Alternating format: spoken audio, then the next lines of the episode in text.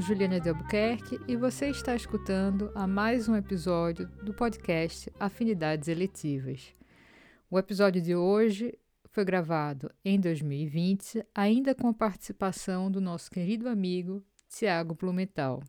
Nesse episódio, nós conversamos com Felipe Campelo, professor do Departamento de Filosofia da UFPE e coordenador do Núcleo de Estudos em Filosofia Política e Ética, também na mesma instituição. Felipe recebeu seu doutorado pela Universidade de Frankfurt, na Alemanha, e teve passagem como pesquisador pela New School for Social Research. Hoje nós conversamos com Felipe sobre o papel da filosofia dentro e fora das universidades. Felipe, seja bem-vindo aqui ao Afinidades Eletivas. Muito obrigada por ter aceito o nosso convite. E para a gente iniciar o nosso bate-papo, eu queria te perguntar. É, recentemente você escreveu sobre é, a crise das humanidades no Brasil. O que exatamente configura essa crise? E foi esse cenário de crise que te motivou, juntamente com Érico Andrade e Mariana Fischer, ambos professores da Federal de Pernambuco, a criar o Nós Coletivo. É, o Nós Coletivo, para quem não sabe, é um perfil no Instagram dedicado à divulgação do conhecimento filosófico. Conta pra gente, Felipe, como foi isso tudo e o que, que é essa crise das humanidades no Brasil?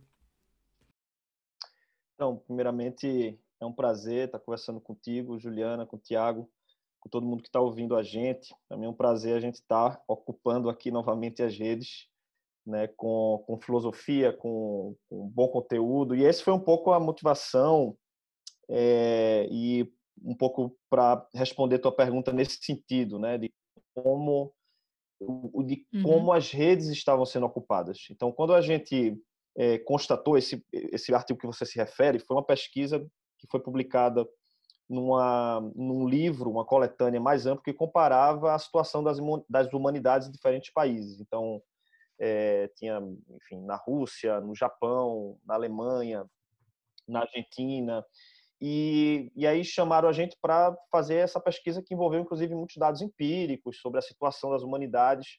No caso do Brasil, já tinha uma disputa sobre o que configurava propriamente como humanidades. Uhum. Então, por exemplo, o direito. Então, isso se isso se encaixaria também como as humanidades. As próprias métricas mudavam de ano a ano, o que tornou o trabalho um pouco mais difícil. E isso foi interessante porque essa pesquisa a gente fez já faz por volta de é, o livro foi publicado há, há três anos. Então, vocês imaginam de lá para cá o quanto já mudou esse cenário das humanidades, né? Eu acho que do lugar da universidade pública. Então, a gente, assim, fez ali numa situação que era ainda na transição, aqui foi no a, os primeiros dados que a gente pegou foi no final do governo Dilma. Uhum. Né? E ali o que a gente constatou na época, o que parece já quase que datado, né, de tanta coisa que aconteceu aí de, de quatro anos para cá no Brasil. Mas foi mais ou menos isso, de como é, havia uma expansão quantitativa das humanidades, então houve um processo, é, como a gente sabe bem, né, de, internacional, de, de um processo de ampliação das, é, das vagas ofertadas para, o, para as humanidades, muito caracterizada por uma interiorização né, das universidades, todo aquele processo do reúne naquela época, é, mas que também, é, na, no nosso diagnóstico, gerou um efeito colateral que era também uma privatização muito forte. Isso foi uma tendência também naquele contexto, né, também muito presente no governo, é, na política educacional do PT, né, e o que a gente constatava é que as humanidades no Brasil, na verdade, ela não estava em crise, essa era a grande pergunta do livro, se havia de fato uma crise nas humanidades, porque estava fechando várias, é, vários departamentos aí em outros países. Né? Então, a ideia era se perguntar se aqui no Brasil também a gente poderia falar de um diagnóstico de crise. E a conclusão que a gente chega nesse estudo, analisando os dados, é que sequer a gente poderia falar em crise porque a própria universidade ainda em grande parte, estavam em vias de consolidação. Né? Se a gente comparar com os vizinhos latino-americanos, na colonização espanhola, você tinha universidades ali de 400 anos. Então, Exatamente. desde o século XVII, você já tinha um, um, um, impulsionamento dos estudos também das humanidades. E o fenômeno propriamente da universidade no Brasil tem algo como 100 anos. Então, é, é muito recente, assim, se a gente pensar propriamente a universidade como um projeto educacional, né, como uma política de Estado. E é, mais ou menos foi isso que a gente percebeu, né? Assim, a partir dos dados, é que esse, humani, as humanidades ainda tinha muito o que avançar, né, porque ela sempre era muito volátil enquanto política de governo. E eu acho que, apesar de ser meio é, é, quase que datado os dados que a gente fez à época, eu acho que é isso que continuou se corroborando, né? que dentro dos governos e das, da volatilidade das políticas de governo, a gente hoje tem as humanidades aí novamente como uma outra fase, face de, de, uma outra crise, né? um outro tipo de ataque às humanidades como a gente vê no Brasil hoje. É. Tem uma coisa que eu achei bastante interessante nesse teu artigo, que é, é justamente quando você fala é, do cultivo das humanidades no ensino superior brasileiro como é, uma uma escola de, de, de repetição, não, mas de. Acho que tem uma palavra mais específica, de reprodução de conhecimento e não de, de criação de novos saberes, né? de, de novos conhecimentos. Justamente para que se pudesse criar um corpo, vamos dizer, de docentes para que se trabalhasse no ensino médio, no ensino. É... Bom, no ensino na educação, né, básica, tipo, né? né, toda educação básica, né. Isso eu achei bem interessante, eu acho que eu não tinha essa perspectiva, né, eh, de quão, eh, recente, por exemplo, era necessidade de era necessidade não, era era legislação inclusive que você cita aqui, deixa eu pegar.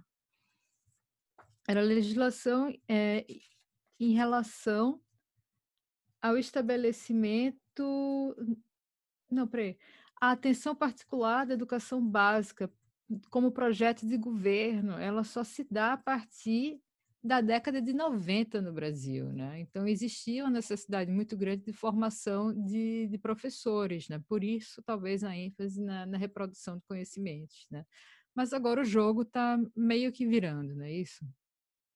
É, esse de fato, a, a essa ampliação a gente associou a dois fenômenos, né? duas características, que a gente chamou de, de é, privatização por um lado, né? e que não é um fenômeno novo no Brasil. Né? Eh, se a gente vê os dados históricos, já havia assim uma ênfase grande também em instituições privadas, mas com a qualidade de ensino muito baixa. Né? Então, acho que houve uma, esse, essa ampliação em detrimento da qualidade. Esse é um primeiro, é, é uma primeira característica dessa expansão. Né? E a segunda é isso que você fala, né? Dessa, a gente chamou isso de pedagogização, que evidentemente que era para suprir uma carência, né? Então havia uma, uma, uma falta de atenção ao, ao, ensino básico, como historicamente, como, como que, que, nunca foi propriamente uma, uma, política de Estado, e é, precisava de algum modo é, resolver isso, né? Então as universidades e os cursos de, de humanidades é, passaram a ter essa característica. Hoje, por exemplo, né, onde eu ensino filosofia, a gente tem uma carga super enrijecida também, né, da disciplina de licenciatura, é, das práticas, é, enfim, de estágios curriculares nas escolas. E isso realmente toma muito tempo da formação. Eu percebo conversando com os alunos que há uma uma, uma crítica também grande do enrijecimento né, da, da formação, mas foi uma espécie de, de tentativa de resolver um problema anterior, né, que é, a, que é a, a baixa também qualidade na formação dos professores e professoras de ensino básico. Mas eu acho que a gente agora pode se deparar aí com outros é, desafios, né? Eu acho que sem deixar de lado essa qualidade de formação, mas eu acho que é, seria muito pouco esperar da universidade apenas essa, essa espécie de, de máquina de formar professores de ensino básico, sabe? Eu acho que essa é uma das tarefas da universidade, mas não se reduz a isso. Por isso que quando a gente fala do... Isso o próprio é, é, o, o, Schwartzman, que trabalha muito sobre essa questão, né, ele fala que o, a, perspectiva Humboldtiana da universidade, né, o, associado aí no, no, no tripé, né, ensino, pesquisa e extensão, que no Brasil isso acabou sendo um mito, né, porque a concepção da universidade no Brasil, essa parte propriamente da, da pesquisa enquanto produção de conhecimento, nas humanidades, eu acho que é algo que se restringiu a isso que você mencionou aí como, como uma espécie de, é, de exegese ou de repetição. Né? Então, eu diria que um dos grandes desafios para as humanidades hoje, na, pelo, pelo, o, pela pesquisa que é feita nas humanidades na universidade, no Brasil, hoje é, é, ampliar essa noção de, de uma pesquisa como produção de conhecimento. Né? O que é, que é uma produção de conhecimento próprio no Brasil? Mas eu acho que isso não deixa de, de, de acho que é importante observar que essa pesquisa é feita no Brasil na universidade pública, né? responsável por 93% mais ou menos da produção de conhecimento no Brasil. Então, eu acho que é expandir essa noção de produção de conhecimento ao invés de se reduzir a uma lógica de repetição, como a gente viu naquela expansão dentro do ambiente é, privado. Né? Olha, é perfeito, Felipe, essa, essa sua consideração inicial a partir do, do questionamento da, da Juliana, né? E aqui também é, eu, eu aceite do seu do nosso convite à, participação do nosso podcast, né? Que é um tema muito importante para a produção, para produção de conhecimento no Brasil e, para a produção de pesquisa, né? Porque conhecimento está invariavelmente, direta e indiretamente ligado à pesquisa. A gente está, claro, focando na, na, na, área de humanas, né, de humanidades, mas isso vale para outras áreas, né? Agora, nas humanas, parece, parece haver algo que está no ar e já faz muito tempo, e, e, que, e, e, nós, como pesquisadores e professores, isso, isso nos chama muito atenção, porque a gente vê isso no dia a dia e vê com, com olhos críticos críticos no sentido de olhos de pensar sobre isso, né? E é, é a primeira pergunta que. Mas, mais que mesmo, a primeira pergunta meio que você já respondeu, mas eu, eu volto a fazer só para para ver se, para confirmar, para reiterar, e se você quiser desdobrar um pouco, é, da ideia do, do Schwartzman, né, de que, é, na verdade, isso não passa de um mito, né? Essa, essa, essa ideia de produção de conhecimento no Brasil, em termos de pesquisa, em termos de universidade, é, não passa de um mito.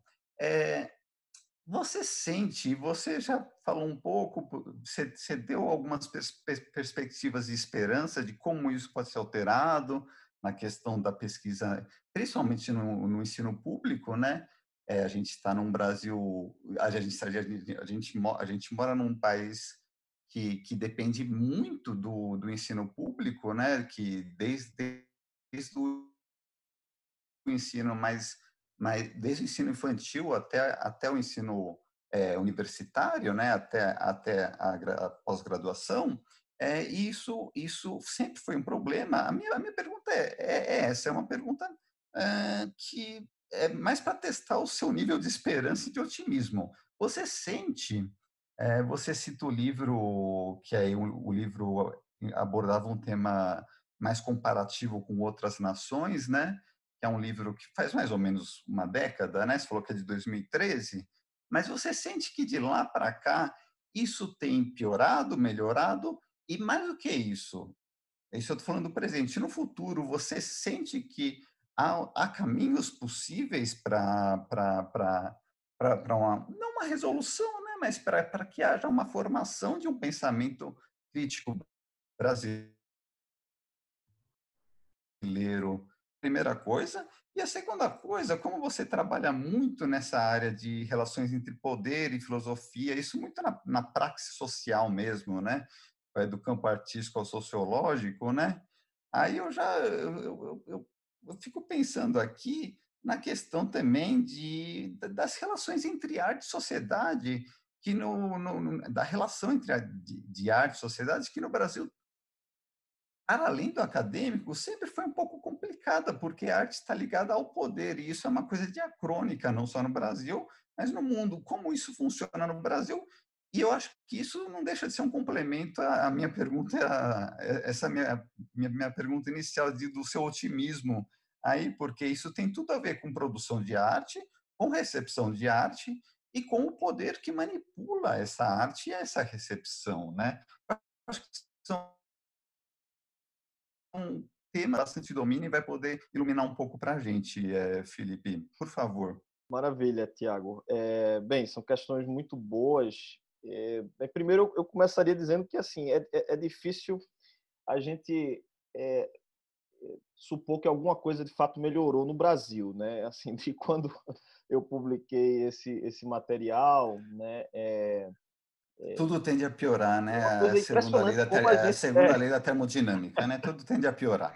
E, e, e a gente está num cenário distópico, né? Assim, na época, quer dizer, imagina as características, um pouco do, do mito da produção de conhecimento, Sim. daquela expansão ligada à privatização. Bem, o que a gente tem agora é, é, é, de um ataque direto, né? À ciência, às humanidades, era um ataque explícito, né? Era até uma, uma espécie de fetiche do nosso ex-ministro da Educação, né? Com filosofia, com sociologia, né? E aí, realmente, é, é, é, é eu, eu, digamos assim, eu acho que é um cenário tão distópico, né? Que a gente está vivendo, que, que qualquer análise mais mais razoável né, sobre é, retomar, quer dizer, um trilho do lugar das humanidades dentro do, dessa formação e incentivar a produção. Porque, enfim, a gente está, é, sei lá, hoje a gente tem ataque à, à, à, à, credibilidade da ciência em produção de vacina, né? Chega a ser tão, né, tudo tão, o buraco está tão embaixo assim que que a coisa fica realmente é, complicado, né? Mas, mas assim, eu por outro lado, eu, eu acho que eu, eu tenho um certo é, é, é, otimismo realista também, sabe? Assim, no seguinte sentido, eu acho que cenários de crise acabam oferecendo um, e demandando respostas, né? o que, por exemplo, eu tenho visto na filosofia ultimamente, né, junto a essa a esse ataque explícito e essa obsessão né, é, é, de, de, de, de, colocar em descrédito né, qual, qual a função da filosofia né, e tudo isso.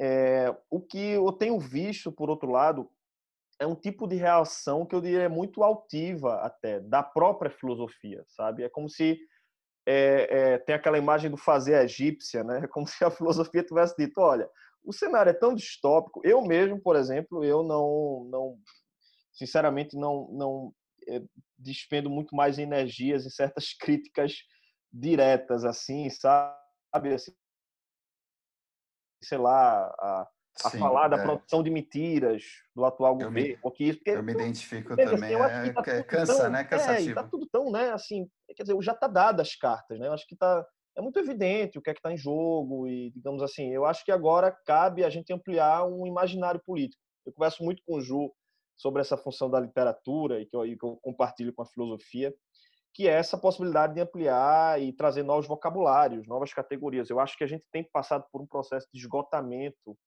é, é, político também, de respostas, digamos, culturais, né? Eu acho que uma certa é, enfim, Exato, eu nem uso é, é, da cultura, né? Que é amplo, mas eu acho que é um pouco por aí, né? Exato, é, você, você falou da questão do, do, do, do político, né? É, é, aquilo que ele está falando, né? Isso está totalmente ligado ao poder, né? Porque é, essas camadas do poder, essas estruturas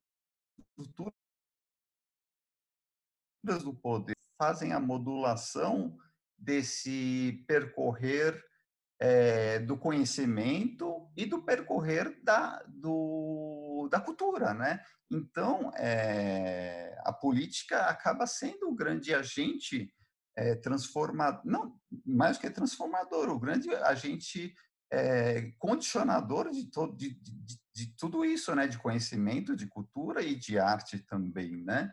Acho que é mais ou menos isso que está falando. Né? É, mas, mas eu acho que, assim, digamos, por outro lado, eu acho que tem uma capacidade reativa das humanidades, assim, do que eu percebo, no próprio nosso coletivo, mas de como cresceu isso. Porque o que aconteceu antes da, da, da eleição né, de Bolsonaro, você tinha você tinha uma narrativa ocupando as redes, né? E, e eu acho que a, a, possibilidade de ampliar isso é, não estava dado. Isso cresceu muito por força das circunstâncias, acho da pandemia e tudo, né? Mas eu acho que houve uma, uma, uma, uma postura de reação é, da filosofia que, que traz um, um otimismo para mim, sabe? Eu acho que, digamos, a, a, a quem e além da política, sabe? Quer dizer, não dependendo daquilo que são políticas governamentais.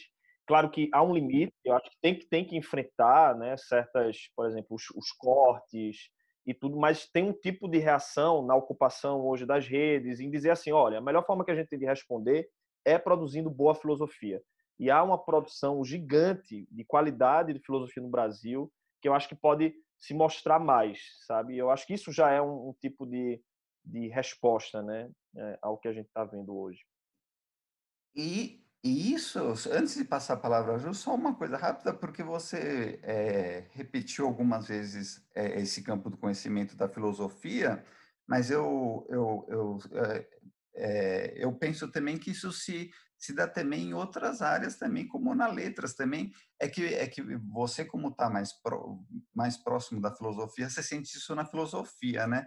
Mas é uma coisa que eu fico pensando, e eu acho que talvez não tenhamos resposta para isso, não sei se você tem, é se na filosofia isso, isso é, essa reação que você chama de reação, isso você sente com mais força, seja em redes ou seja no próprio, nos próprios corredores acadêmicos.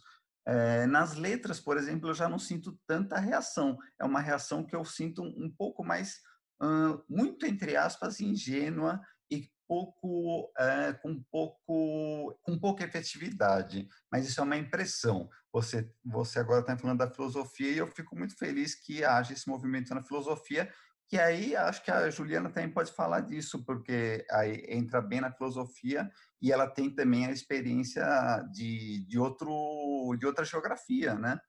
É, quer falar, Ju? Sim, sim, eu acho esse aspecto que o Felipe trouxe aqui para o papo da gente, em, falar da, da reação da filosofia frente a esse avanço é, do cultivo da ignorância, é, como sendo uma reação produtiva e não reativa, eu acho que isso é um ponto muito importante, né?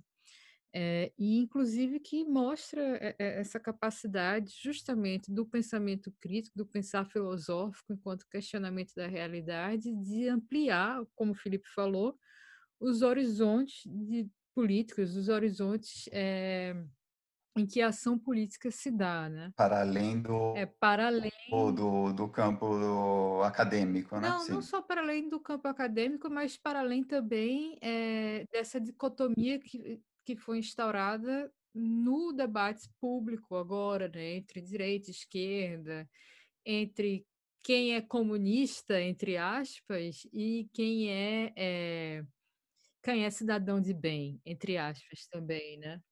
É, pois é, porque senão eu acho que é, é, é, é acabar entrando no mesmo jogo, sabe? E jogando com dentro. Eu, eu acho que tem que mudar é, é, é o tabuleiro, sabe? Assim, é, é pegar, é pegar o, o bispo do, do xadrez e, e, e movê-lo na horizontal, sabe? Eu acho que tem que ter uma subversão assim das, das regras que estão dadas para que a gente possa é, é, oferecer algum tipo de saída, sabe? Porque eu acho que a gente está num processo de esgotamento muito grande e o, e o, nível do jogo ficou realmente muito baixo, né? Ficou dentro desse maniqueísmo que você fala, ficou, quer dizer, agora é, é você dizer, olha, é, é, a verdade está em outro lugar, não está mais na universidade, não está na produção do conhecimento, não está na ciência, não está na mídia tradicional. Então, quer dizer, como é que você vai enfrentar esse discurso, né? Porque qualquer modo que você tem de enfrentar é dizer, olha, isso é, é mentira, isso é uma conspiração, porque isso está saindo da mídia, está saindo da, da universidade, está saindo da ciência. Então, tem que, tem que subverter de uma maneira, eu acho que mais radical mesmo aquilo que está dado. Né? É isso, por isso que é, é uma reação enquanto produção, porque é uma produção que amplia o, o, o, as regras e, e, as categorias que já estão dadas. Né? E, e, e, nesse sentido, é, é só, acho que tem algo importante para falar, mas uma coisa que me vem à cabeça quando o Felipe acabou de falar em produção é eu penso no papel da imprensa. Aí acho que vale a pergunta para os dois, principalmente para o Felipe, claro, mas acho que vale uma, um pensamento nosso aqui. A imprensa não tem sub... Eu não sei se a, a conjugação temporal, em termos de tempo, está correta, mas vamos usar não tem. A imprensa não tem feito esse papel de é, de, de, de, de, produção de conhecimento que a academia é, foi desacreditada. Não que a imprensa não, não esteja sendo desacreditada, a gente, a gente observa os constantes ataques à imprensa, mas a imprensa ela é mais acessível por motivos óbvios, etc. É, a, o jornal está à venda na, na banca, o, os, os portais todos estão online. Um artigo acadêmico é, só os pares que leem, etc, etc. É, qual o papel da imprensa nisso tudo? Eu acho que é, um, é, um, é uma, uma, uma, coisa interessante para a gente pensar. Não sei se o Felipe uh, é, pensa, já, já, já, já, entrou no, no buraco da imprensa, nessa questão da imprensa, ou, ou, ou ele pensa mais na produção acadêmica mesmo? E o que, que ele pensa do papel da imprensa hoje? Como é que é?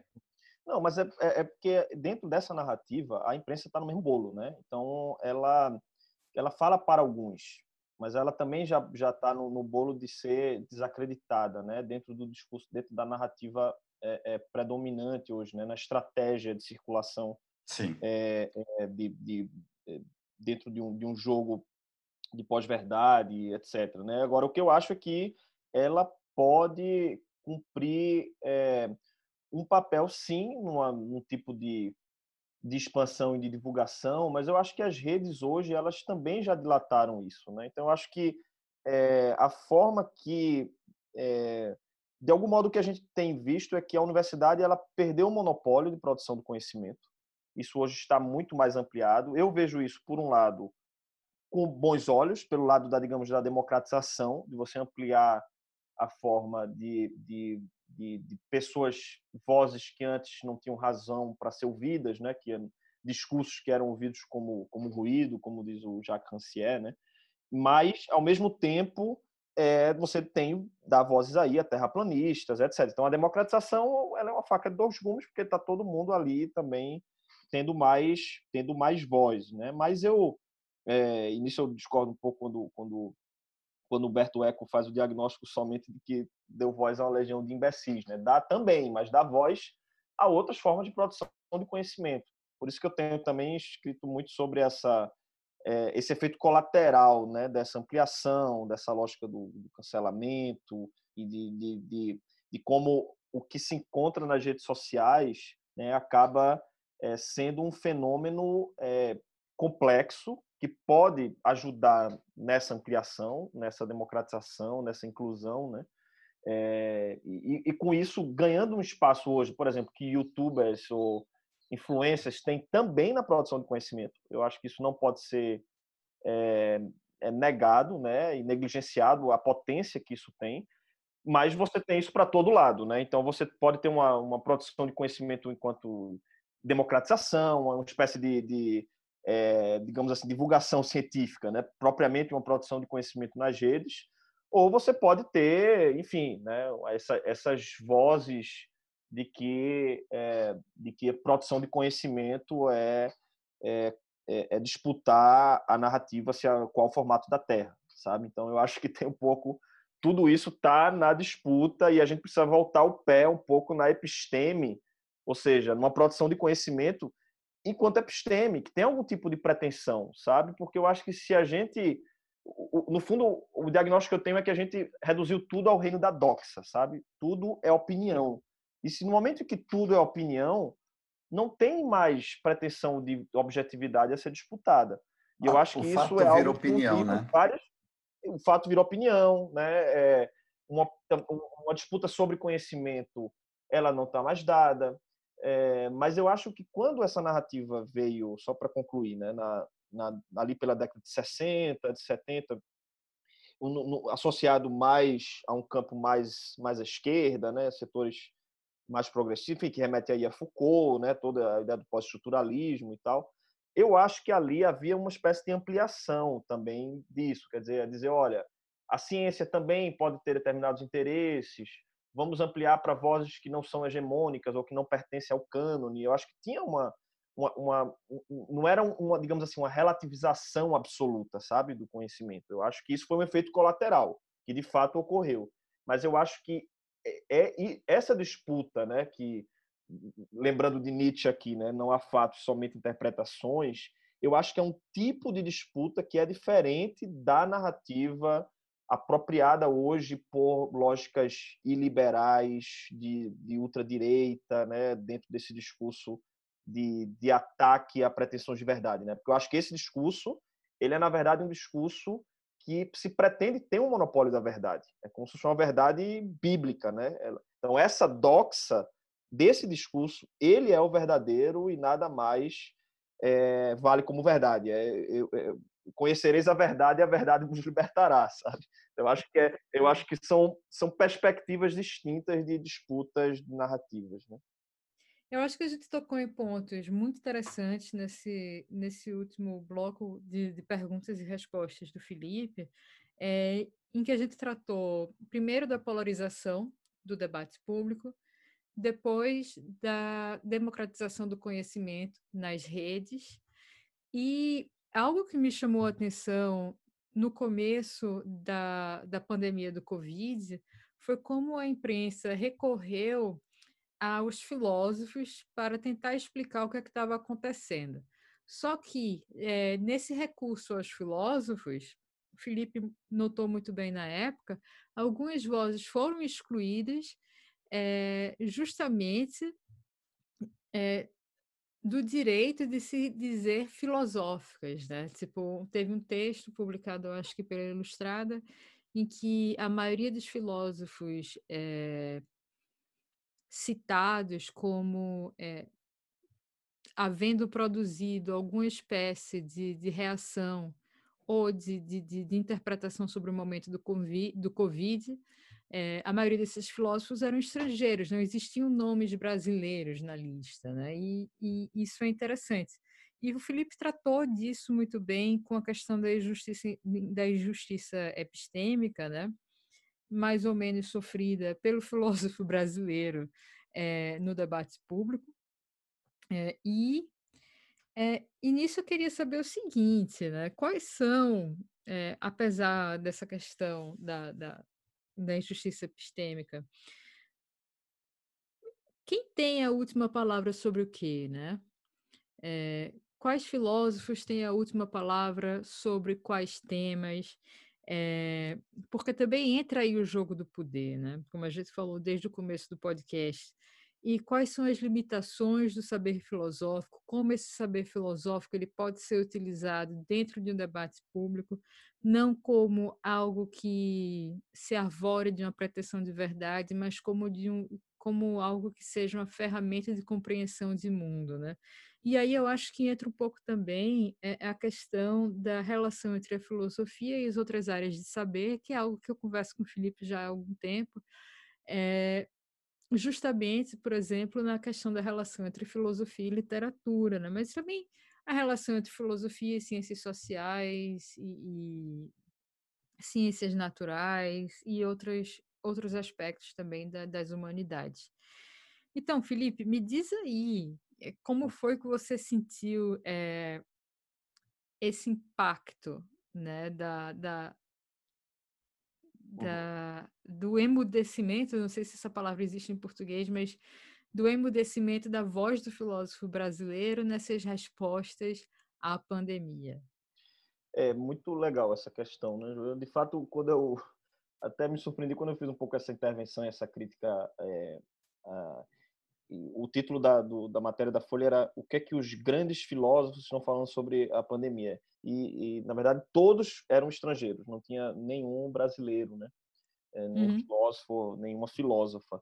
É, e, e assim, o, esse problema da justiça epistêmica, é, que é um debate que tem sido trazido aí, Miranda Frica e outros, né, ou a violência epistêmica, como falava a Spivak, é, uhum. eu acho que tem vários recortes, né? Então tem um recorte, tem um recorte de gênero, tem um recorte racial, tem um recorte de regionalismos, né? Que é muito pouco falado até dentro do Brasil, mas é, dentro também a produção de conhecimento, circulação do conhecimento para quem está no Nordeste, por exemplo, é bem mais difícil e mais complexo Sim. também de ser ampliado, né, do, do que quem está ali no eixo é, sul-sudeste, né, ou seja, são, são geografias também de circulação que é quem está fora do, do, do, Brasil, essa figura do, do, que é o centro, do que é que é válido, que discurso é válido como centro, que discurso é válido como periférico.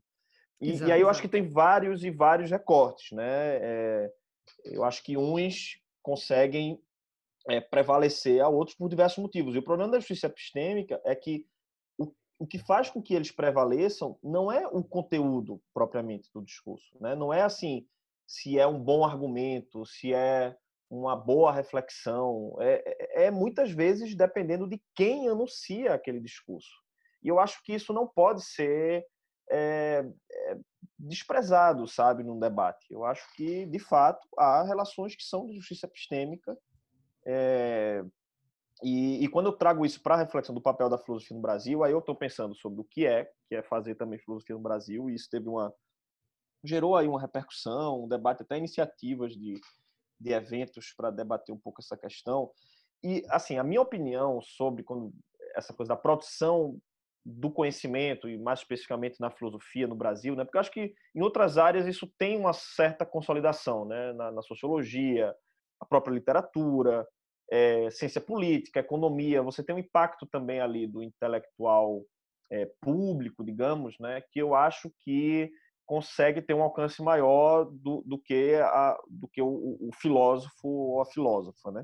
E eu acho que para pensar isso, né, essa, essa autocrítica um pouco da filosofia, eu, eu não acho que, que a resposta seja uma, digamos, uma produção do que seria uma filosofia autenticamente brasileira, sabe? Eu, eu até tenho um pouco uma certa aversão a esse, a esse um recorte nacionalista de pouco problema, e eu prefiro justamente pôr na dimensão de justiça epistêmica. É dizer assim, olha, por que aquilo que a gente não produz, né, como a gente faz muito bem, por exemplo, né, é, na lógica, na epistemologia, que são áreas, inclusive, consolidadas do debate filosófico brasileiro.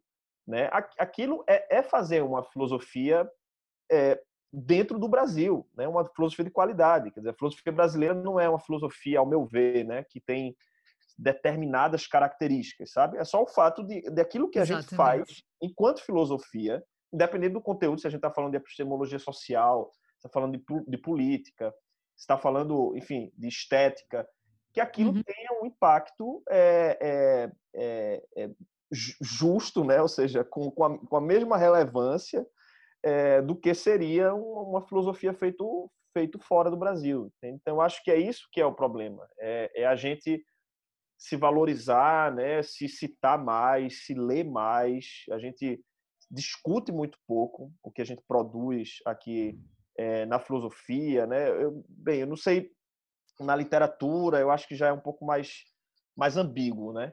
Mas na filosofia eu acho que tem esse nicho de repetição, esse mito Humboldtiano da produção, é, eu acho que marcou muito o que é a produção filosófica no Brasil, sabe? Que é uma coisa mais de uma leitura estrutural de textos, Sim. de exegese, de uma recepção histórica, sabe? E eu acho assim, o problema da justiça epistêmica é eu, né, ou você, Ju, por exemplo, falar sobre Goethe ou falar sobre Hegel, e isso tem um tipo de impacto. Se é uma coisa, uma boa reflexão, como, por exemplo, tenho certeza que a tese que você está concluindo vai ser, é, aquilo tem o mesmo impacto, sabe? Do que se fosse, é, no caso você está fazendo doutorado aí na, em Cork, na Irlanda, né? Mas, digamos assim, como brasileira, o impacto que aquilo tem, isso não ser relativizado pelo fato de ser brasileira. Eu acho que é isso. Ah, exato, sim, sim, total. Essa é a questão. É, eu acho isso muito interessante porque também perpassa, perpassa o tema que a gente tratou logo no começo aqui da conversa do podcast, que é o tema da crise das humanidades ou da configuração das humanidades no Brasil, né? É, e também é, perpassa a, a, questão da autoconfiança do pesquisador brasileiro. É, eu vejo muito isso em, em questão é, da minha experiência aqui fora, já estou há 10 anos fora do Brasil, e eu vejo que existe uma diferença na maneira em que quem está fora do Brasil se coloca dentro da, da comunidade de pesquisadores internacional e quem está dentro do Brasil meio que tenta se colocar. Eu acho que quem está dentro do Brasil ainda sofre de determinada timidez para se colocar dentro dos debates que estão sendo é, produzidos agora, é, dentro da filosofia, dentro da literatura. Eu não sei se você percebe isso também. Porque você também passou um bocado de tempo fora, voltou para o UFPE e, tipo... Sim, sim. É, é, é, eu passei, morei cinco anos na Alemanha, né, e, e, e quando eu voltei, eu lembro que, e, e depois, enfim, um, um, período um pouco na Holanda, outro em Nova York, mas sempre é, tentando ampliar também essa, essa produção de conhecimento, né, do que é que a gente pode fazer aqui enquanto é, enquanto estando no Brasil, é certo, uma forma também de, eu acho que de, de contribuição para o debate, né, entre, entre, colegas, entre, entre pares aqui. E, e aí eu acho que essa forma, né, eu acho que isso tem muito a ver com esse debate que é até muito polêmico sobre revisão do cânone, né?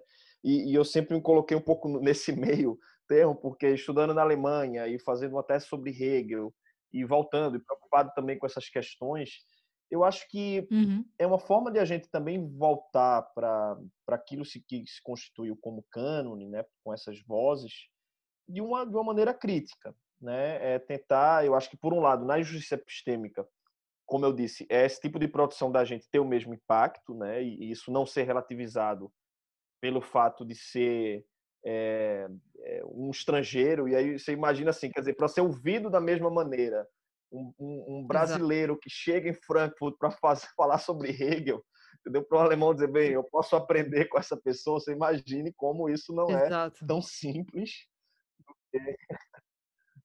pois é. é um não, não é simples né? de forma alguma. Não, e, né? pra, e assim, o que é, isso por um lado, né?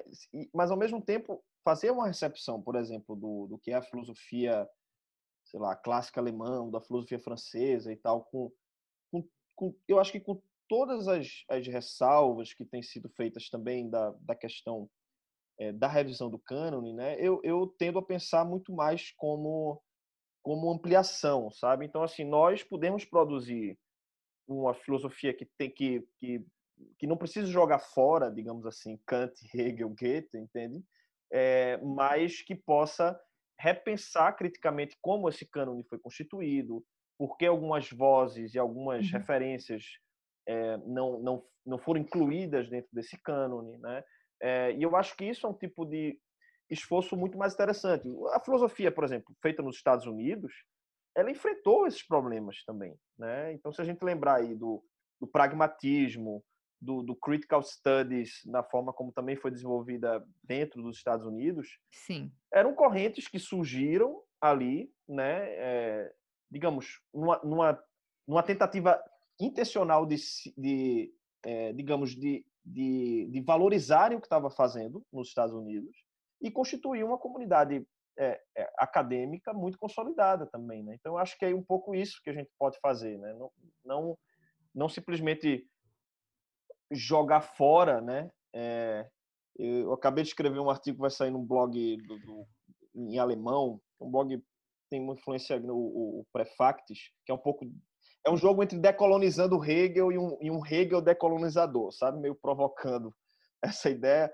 E, é e o que eu digo é um, é um pouco hum, isso, é dizer, olha, a gente pode pensar a gente pode disponibilizar para os leitores depois, enfim, é, é em alemão, mas é, é, mas é quando sair nos avisos que a gente disponibiliza nas redes sociais. É, e é um pouco isso, é, é, tentando dizer que, olha, você tem ali noções sobre a capacidade reflexiva, um pouco como Hegel traz, até para pensar que esse lugar de onde nós falamos, né, passa por uma, uma percepção, ou seja, uma tomada de consciência desse lugar, Eu acho que tem muita coisa que a gente pode encontrar em Hegel ali que, que de algum modo lança luz a esses problemas, sem com isso a gente precisar jogar uma estátua de Hegel lá no, entendeu? No, no Meca, em Tübingen. então, é Exatamente. Eu sei que o Thiago quer falar alguma coisa, mas é, só emendando aqui essa questão do cânone, né, a aproximação crítica do cânone, é, eu eu acho bastante interessante isso. Eu aproximo, eu me aproximo do cânone não no sentido de questionar porque certas vozes foram é, é, excluídas ou não, mas no sentido de transformar a, a leitura de textos canônicos em um acesso é, à compreensão do momento que a gente vive, né? Eu acho que é uma leitura, o que você está querendo dizer, talvez parta também um pouco dessa perspectiva, que seja uma leitura produtiva do cânone, vendo o cânone não como um, uma lista de textos ou uma lista de autores que jamais poderá ser alterada, mas como uma lista de inquietações que a gente pode se utilizar delas para é, está sempre em um processo de complementação daquilo que já foi dito por uma tradição, né? O cânone não como um inimigo, mas o cânone como é, interlocutor, né? Eu acho isso muito interessante. Muito, é muito, muito interessante. E é, como eu sou da literatura, bom, a Ju também é, todos somos, né? Nós três somos, e a filosofia, ela entra na literatura seja via é, seja é, seja na, num sentido do, da via ou da outra né nessa via de mão dupla né é, partindo da filosofia para chegar na, na, literatura ou partindo da literatura para chegar na filosofia mas é, é, como eu como eu fico mais na literatura isso do cânone automaticamente não por conta do título evidentemente mas automaticamente me vem à mente o Harold Bloom que era muito criticado, muito criticado mesmo, apesar do respeito que ele tinha, mas na própria universidade que ele lecionava e que ele fez boa parte da carreira em Yale, ele, era, ele foi simplesmente expulso do departamento de, de, inglês, é, só que como era o Harold Bloom, ele, ele ganhou o, o próprio departamento, né? Mas ele foi expulso do departamento de inglês justamente por conta dessas questões da, de, de, de ficar no, no, Não, não de ficar, né? Mas de é, não menosprezar o cânone. E automaticamente, é, vocês estavam falando de Hegel, né? E aí vocês manjam muito mais do que eu de Hegel, né? Mas é, um, eu falo em conceitos básicos de Hegel, por exemplo, um, o idealismo, pensando na ideia de idealismo, né? O idealismo absoluto de Hegel, né? Aí eu, isso, isso, é, isso gera uma boa pergunta o que a gente está, uma boa, uma boa reflexão o que a gente está conversando. E que o Felipe certamente já deve ter pensado a respeito e, e, e escrito a respeito. É, nesse sentido, aí focando na filosofia mesmo, não necessariamente no Hegel, né, mas me veio à cabeça o Hegel que vocês falaram, pensei na questão do idealismo absoluto, mas, nesse sentido, nos tempos em que vivemos, em que a gente estava comentando do poder das redes, e ao mesmo tempo desse poder, que é um poder paradoxal, porque é uma questão inerente ao poder da linguagem. Né? A, a linguagem é, por si só, paradoxal, e isso gera um jogo de, de, de, de trevas e luz. Né? Mas nesse momento em que é, a, o conhecimento é levado ao público via redes, é, por agentes que não necessariamente e muitas vezes não são técnicos ou acadêmicos, é, em que sentido a filosofia e a academia ela pode recuperar essa espécie, vamos chamar de, sei lá, esse creche de pensamento? E aí é, é, eu me pergunto se falta mais participação técnica mesmo, acadêmica, ou com uma boa funda uma, uma, uma, fundamentação teórica é, é, em meios mais populares como redes sociais. Então, é, se isso não seria mais importante, a participação. E aí eu não eu nem eu, eu, eu me recuso a usar o termo intelectuais, mas o termo mesmo assim de, de, de, de pessoas que são capazes de levar conhecimento a, a, ao grande público que está nas redes, seja WhatsApp, seja Facebook, seja Twitter, seja o que for, é, é, mas levar um conhecimento que, em geral, fica restrito ao nicho, a, aos pares, como a gente comentou antes. Então, o que, que a gente tem nas redes? É um conhecimento que se polariza e se evapora no ar muito rapidamente, e um conhecimento que, que que, é, que gera uma grande, um grande ruído, na verdade. É um conhecimento que gera ruído. Esse é o grande paradoxo da linguagem, né? E a linguagem que, que gera conhecimento. É, falta essa participação mesmo. Em que sentido a filosofia é, pode entrar, eu vou usar o termo, pode salvar essa, essa crise que a gente vive de, de, de, conhecimento e de pensamento crítico, Felipe, Juliana, enfim. É, o Felipe acho que pode responder, a Juliana comentar. É, é, é, uma dúvida que eu tenho, eu fico pensando muito sobre isso. É, não, pelo que eu entendi, a pergunta do Tiago é mais ou menos a seguinte: é, se o conhecimento difundido nas Ah, é. redes, É. ele não geraria como acho que o Felipe tratou, né, muitas vezes um é, um Se ele gera mais, é, se um ele gera mais ruído do que da doxa do que é, o que a gente normalmente produz fora delas, por causa da pouca participação de, de gente qualificada para tratar de determinados assuntos, né? Por exemplo, se discutir Hegel na rede, alguém que nunca tenha lido a obra do Hegel é, vai acabar reproduzindo preconceitos sobre é, o Hegel ou sobre qualquer outro autor canônico da filosofia, mais do que é, implementando conhecimento. Como isso fica? É isso, Tiago, mais ou menos? É isso, e, e para acho que para sintetizar a pergunta de uma maneira um pouco mais provocativa, e, e, e interessante e, e, que pode ilustrar bem a situação é se a gente perguntar para uma para uma para um público é, de uma determinada faixa etária nem, nem, nem vamos focar em faixa etária para um público geral. É, é, hum, para citar um grande filósofo brasileiro ou alguém que, que, que, gera conhecimento e que tem um pensamento crítico brasileiro, o, certamente o nome do Felipe Neto vai vir à tona.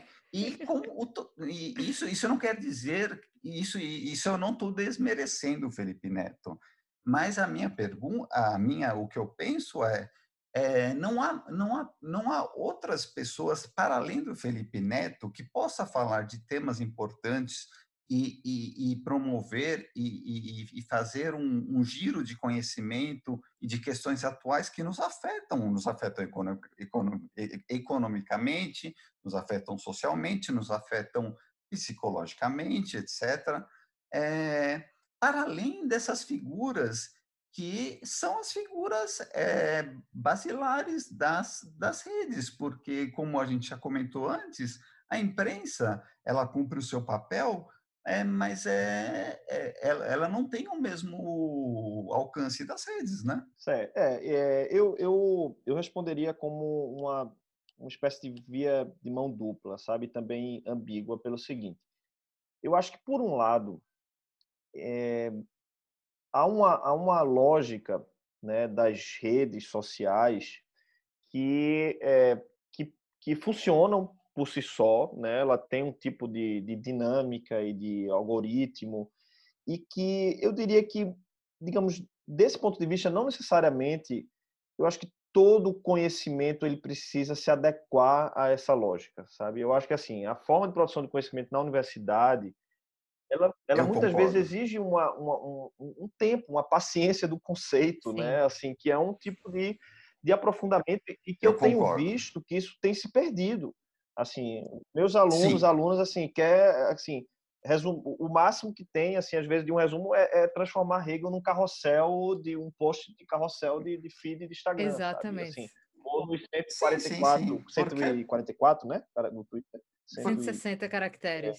É, assim, cento, é agora aumentou, é, sim. 160 caracteres no Twitter. Então, assim, é, eu acho que há uma limitação, inclusive, para o, a discussão, o que é um, um bom debate. E eu acho que as redes sociais têm mas, tem, mas, temos o, mas temos o Facebook, por exemplo, que não tem limites de caracteres e que tem uma popularidade muito maior que o Twitter, por exemplo. E o Twitter tem as threads, etc, etc, é. né? Enfim, eu acho, como você mesmo disse, o formato das redes é perfeito para gerar debate. O formato é tinho. Agora, o que é feito desse formato é que eu acho que pode ser melhorado. Eu não, eu não sou bidu, eu não, eu não sei como isso pode ser melhorado, mas talvez a participação e de, de, mais, de mais pessoas que possam contribuir com uma qualidade e, e, e, e sem academicismos, né, que, é, que nós, como acadêmicos, somos obrigados a enfrentar os acadêmicos, mas é para atingir é, é, é, essa, essa grande parte da, da sociedade, né, que está nas redes. O formato é perfeito. É, assim, eu, eu acho que eu, eu acho que o formato é ambíguo. Eu, insisto, eu insistiria, eu insistiria na ambiguidade. É. Eu concordo que bem, a gente começou falando um pouco da, da necessidade, da importância de a gente estar tá ocupando as redes. Inclusive, eu falo isso a partir de uma espécie de perspectiva, bem, eu não posso falar em nome de é, evidentemente, da, da, da, produção da filosofia brasileira, mas eu acho que, como autocrítica, eu acho que esse nicho foi ocupado ali por uma, enfim, como não existia espaço vazio né, nas redes, assim como na política, quem estava ocupando antes era Olavo de Carvalho como alguém que produzia conteúdo em filosofia, sabe? Isso, isso foi dominado. Ah. E, a gente não estava disputando é, é, aquela narrativa. Eu, quando a gente criou o Nós, claro. o Nós Coletivo, se a gente colocasse lá filosofia, sabe, no YouTube, era, era muito. É, filosofia mesmo, produção de conteúdo em filosofia era muito fraco. E os intelectuais, é, digamos assim, né, é, a influência pública, ou, sei lá, um professor.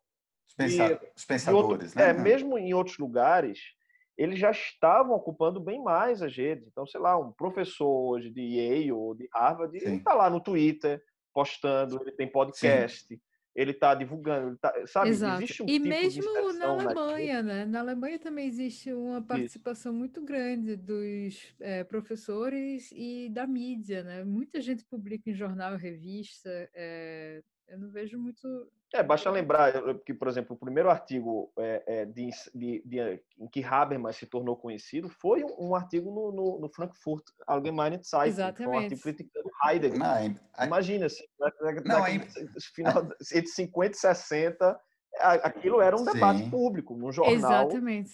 Sim, no, no pós-guerra.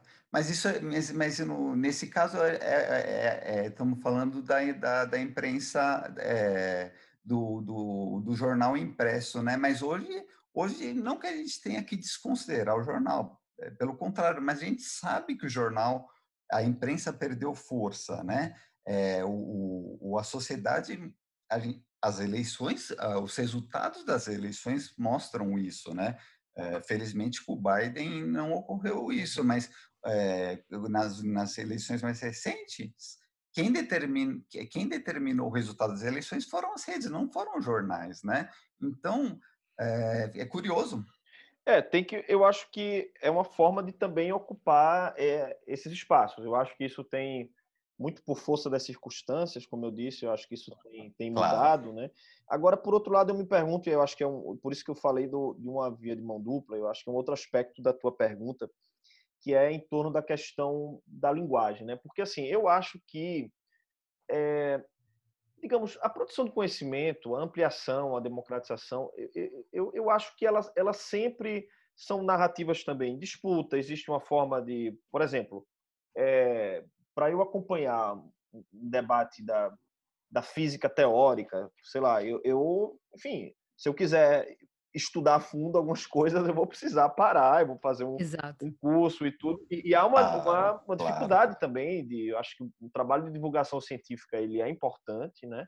Mas eu acho que existem espaços também de, de outros tipos também de discussão, mas eu acho que há uma dificuldade realmente na muitas vezes na compreensão da linguagem, né? E aí eu eu lembrei quando você estava é, falando. A linguagem é o grande, a, linguagem é o grande demônio. A linguagem é, é sempre, né? É, é comunicação é impossível, né? Diria lá.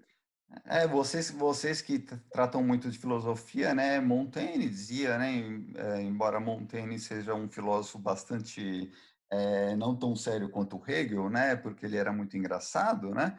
Mas o Montaigne é metade da palavra é de quem lê, metade, é de, metade, é. metade da palavra é de quem escreve, metade de quem lê, né? A linguagem tem esse, é, mas, esse não esse problema, mas tem essa condição. É, é claro, é, é, o que é o, a gente, digamos, é o, é, é o que nos permite a comunicabilidade. Mas eu queria insistir num outro, um outro ponto para finalizar, que é também é, os recortes que dificultam, sabe, assim, essa comunicação. Eu lembro que eu vi recentemente o documentário, meio documentário, meio ficção, com o Vladimir Safatli, né? É, e agora o quê? Não sei se vocês chegaram Não. a ver. Tem uma cena do, do documentário. Não vi, mas soube e quero, e quero muito ver. Ele estava na mostra é, aqui. Na mostra quero ver. E, olha, é, é, muito interessante fiquei, porque.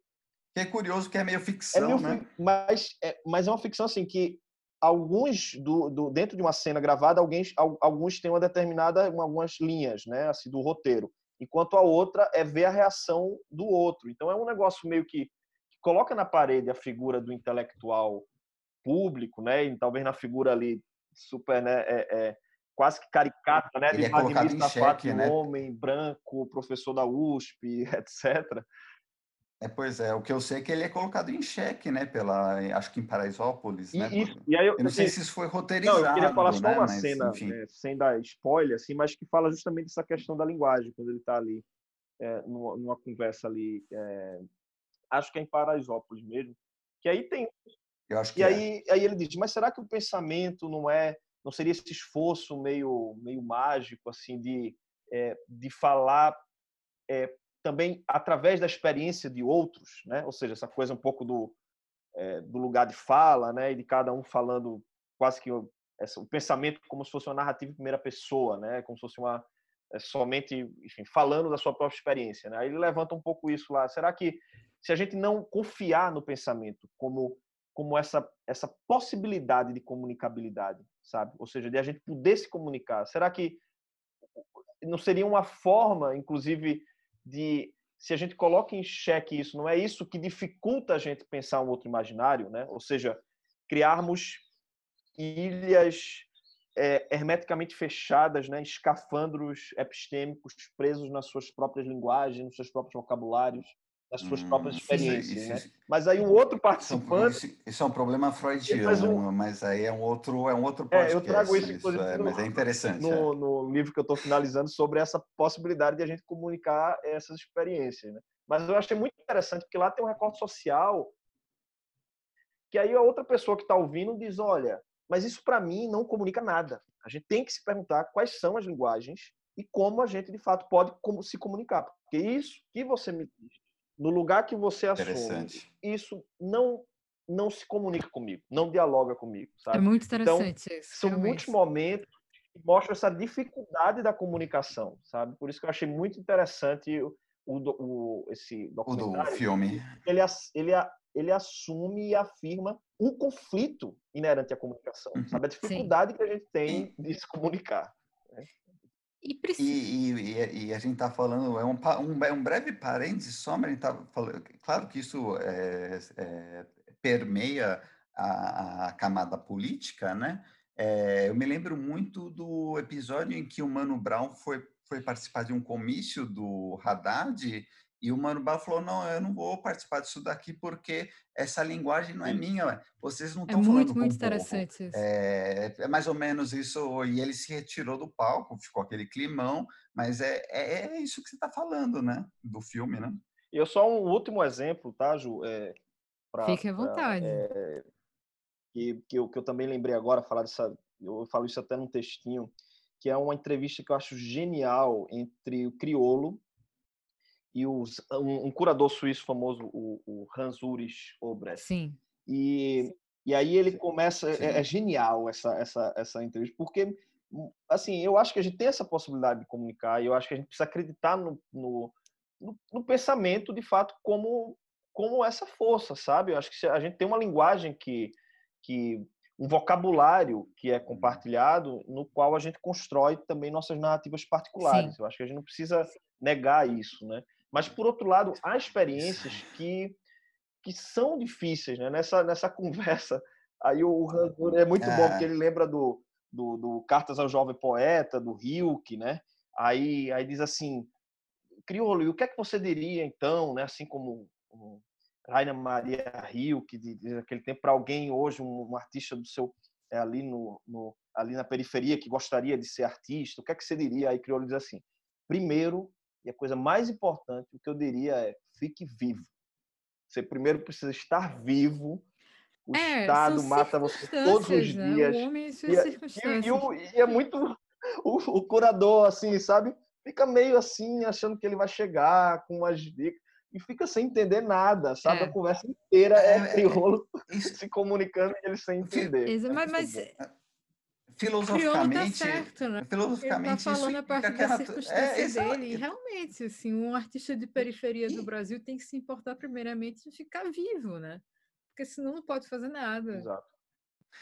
Isso é, e filosoficamente, mais do que filosoficamente, é, é, isso é, é, qualquer cidadão sabe, a natureza tá, está acima da linguagem, a, a natureza se sobrepõe à linguagem, ela é mais poderosa que a linguagem. Isso tem a ver com a sobrevivência, a natureza sempre vai observar, e só para concluir a questão do criolo, do Mano Brown e do Safatli, outro episódio, mas isso mais antigo, eu lembro quando saiu aquele filme do Global Rocha, não lembro qual deles que foi, eu acho que foi o Terra em Transe, mas posso estar enganado. Isso está na Ilustrada e depois a gente vai colocar esse link nas nossas redes sociais, que está no acervo da Folha. É, entrevistaram muitas, muitos pensadores o que eles acharam do, do, filme, do filme. Eu acho que era o Terra em Transe. O que, que o, o Gabeira responde? O Gabeira falou: olha, o filme esteticamente é excelente, só que ele não fala com o povo. Uhum. Tem tudo a ver com, com esse papo aí. É o Gabeira falando, hein? Gabeira falando isso na época, num jornal. A gente falou muito aqui no podcast da crise das humanidades, da, da injustiça epistêmica, da dificuldade de diálogo entre diversos setores da sociedade brasileira. E ao mesmo tempo em que a gente percebe é, essa dificuldade sendo criada por um discurso muitas vezes elitizado, né? É, do conhecimento universitário, a gente também tem hoje em dia outra outra particularidade, outra perspectiva que também pode causar vários problemas de comunicação e também pode causar e causa uma determinada crise na humani nas humanidades, né? Que é justamente essa, esse questionamento é, radicalizado que a gente chegou a tocar aqui no podcast sobre o cânone, né? Tipo, e um, um, um questionamento radicalizado baseado na perspectiva do identitarismo. Só para a gente terminar, Felipe, é, quais são os pontos positivos e os pontos negativos do identitarismo? Como a gente pode situar o identitarismo dentro dessa perspectiva de crise das humanidades, mas também como é, uma proposta para a gente sair é, desse mato sem cachorro, né? que a gente se encontra agora com, com, com todo esse, esse, essa polarização. Como é que você vê isso, uhum. para a gente encerrar aqui o podcast? É, Ju já encerrando com polêmica. Polêmica. Né? Com, as questões, da, com as tretas. Mas a ideia, a do podcast é colocar o entrevistado na, na, na, na, numa sinuca de bico mesmo. É isso mesmo, Felipe. Não, então, se vira aí. Realmente, não. E eu, eu, enfim, tenho, tenho é, escrito algumas questões um pouco sobre isso, né? É, é engraçado porque eu achava que algumas coisas que, que, eu, que eu escrevi iriam é, é, desagradar todo mundo, sabe? Assim, mas às vezes acaba agradando gregos e troianos, assim, mas é porque eu acho que eu tento fugir um pouco da lógica lacração das redes sociais, que, que eu acho que é um, um pouco que a, o tipo de lógica que eu estava falando antes da, da que, que um pouco que prevalece, né, na, do, do, dos, do tipo de discussão, eu acho que dos dos caracteres e da, da coisa rápida, da lógica meio trendy topics, né? Que no dia seguinte já está falando de outra coisa. Então tem que ser um texto meio lacrador e, e eu tento fugir um pouco disso, né? É, e, eu, e eu acho que a questão, por exemplo, né, sobre cancelamento, sobre identitarismo, esse texto recente sobre a, a relação entre filosofia e história, é, que também teve uma, uma, uma, certa repercussão, assim, o que eu, eu procuro trazer são certos paradoxos também dentro dos discursos, sabe? Então, é, eu, eu acho que ou seja, não é uma posição que joga fora tudo, ou seja, que não vê uma razão de ser. Eu acho que existe uma razão de ser em, em, em ampliar, como, como a gente falou aqui né, hoje também, vozes que, que antes não eram ouvidas enquanto discursos. É, eu acho que, historicamente, você sempre teve uma lógica também de, de cancelamento né, e, e violência epistêmica. É, então, eu acho que é, é, é na verdade, trazer para o. de como muitas vezes a reação a isso que, é, que, que, que, historicamente, né, de fato, ocorre enquanto violência, acaba entrando numa mesma lógica contra a qual ela quer se colocar. Né? Então, acho que por isso que eu uso o termo paradoxo, para muitas vezes dizer, olha, é, a gente pouco consegue avançar, eu acho, né, nisso, porque é, primeiro porque estrategicamente, assim, do ponto de vista político, eu acho estrategicamente acaba, é, digamos, é, é, dando espaço, como a gente viu, para o crescimento né, de uma outra postura, é, uma lógica autoritária e, e liberal, né? É, porque você ficava dentro de uma disputa interna, né, baseada nessa, no, eu diria até numa instrumentalização do identitarismo é, contraproducente, né, digamos assim. Eu acho que o que a gente pode, eu acho que tem muita coisa que dá para resgatar, mas no fundo, se a gente radicaliza essa perspectiva hermética, é um pouco isso que eu tento mostrar no, nesse livro que eu estou acabando né, agora, é que essa lógica privada, essa noção um pouco do, de experiências e afetos como propriedade, sabe, acaba dificultando e impossibilitando a, a comunicação.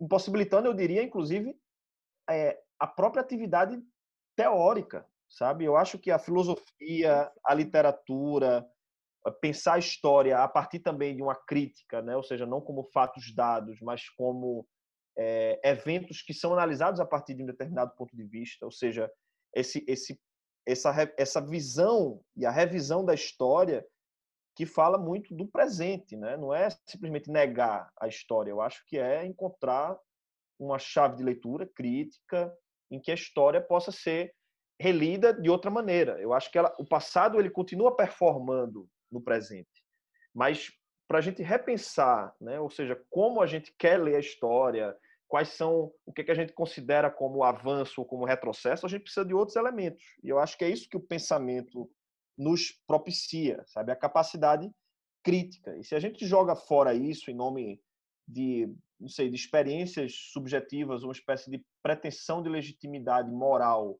automaticamente dada na própria narrativa em primeira pessoa, em última análise, a gente não, não, não precisa mais de teoria, sabe? A gente não precisa mais de crítica. Então, acho que a filosofia, assim como a literatura, é esse esforço contínuo de uma tradução de narrativas e relatos, experiências em primeira pessoa, e o que é que ela tem de potencial de comunicar algo, né? Ou seja, trazer um tipo de, de relevância moral, de diagnóstico de injustiça, diagnóstico de sofrimento. Eu acho que é, é isso que, que faz com que a gente possa, digamos, não, não recair né, numa, numa forma quase que inócua né, de identitarismo. Ou seja, encontrar uma maneira mais produtiva de lidar com, essas mais efetiva de lidar com esses relatos. É um pouco isso que eu vejo hoje como o que o, como a filosofia pode continuar nos ajudando, né, a lidar com isso. Mas foi muito bom ter, ter ouvido o Felipe nesse papo, porque essa, em especial essa última fala dele é muito otimista. Isso isso traz um alívio para a gente, assim, é, porque são tempos tão terríveis, né? Não que não que já tenha havido tempos ótimos, né? Nunca houve tempo bom, né, no mundo, né? É, mas é, mas fato é que o tempo que importa é o tempo que a gente vive. O, é o tempo que a gente não vive, não importa que a gente está inconsciente, né? É, mas vivemos tempos terríveis e é, ouvir palavras assim bastante otimistas vindo de um acadêmico, de um estudioso, e que não é uma pessoa deslumbrada, etc., como a gente conhece o Felipe, isso traz bastante esperança em termos acadêmicos, em termos de pesquisa, em termos de humanidade. É, se não for a gente, né? Então a gente vai a gente vai entregar o otimismo na, na mão de quem quem acha que está sendo otimista, né? Muito, muito mesmo. Felipe, te agradeço muitíssimo aqui pela participação no Afinidades Eletivas.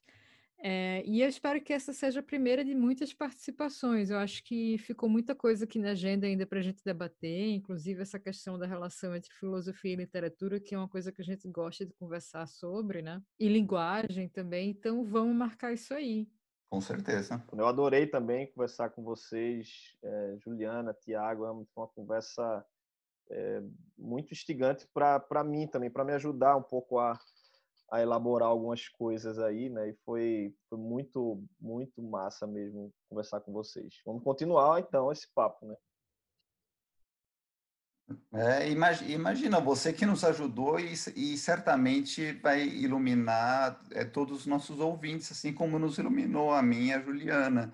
É, muito obrigado mesmo, Felipe, pela sua participação, pela sua gentileza, por suas contribuições técnicas e de com boa fundamentação e pelo seu otimismo. Isso traz muita alegria. Por hoje é só, pessoal. Nós voltamos em setembro com um episódio especial sobre Philip Roth com a pesquisadora Isadora Sinai. Fiquem ligados e até a próxima. Muito obrigada.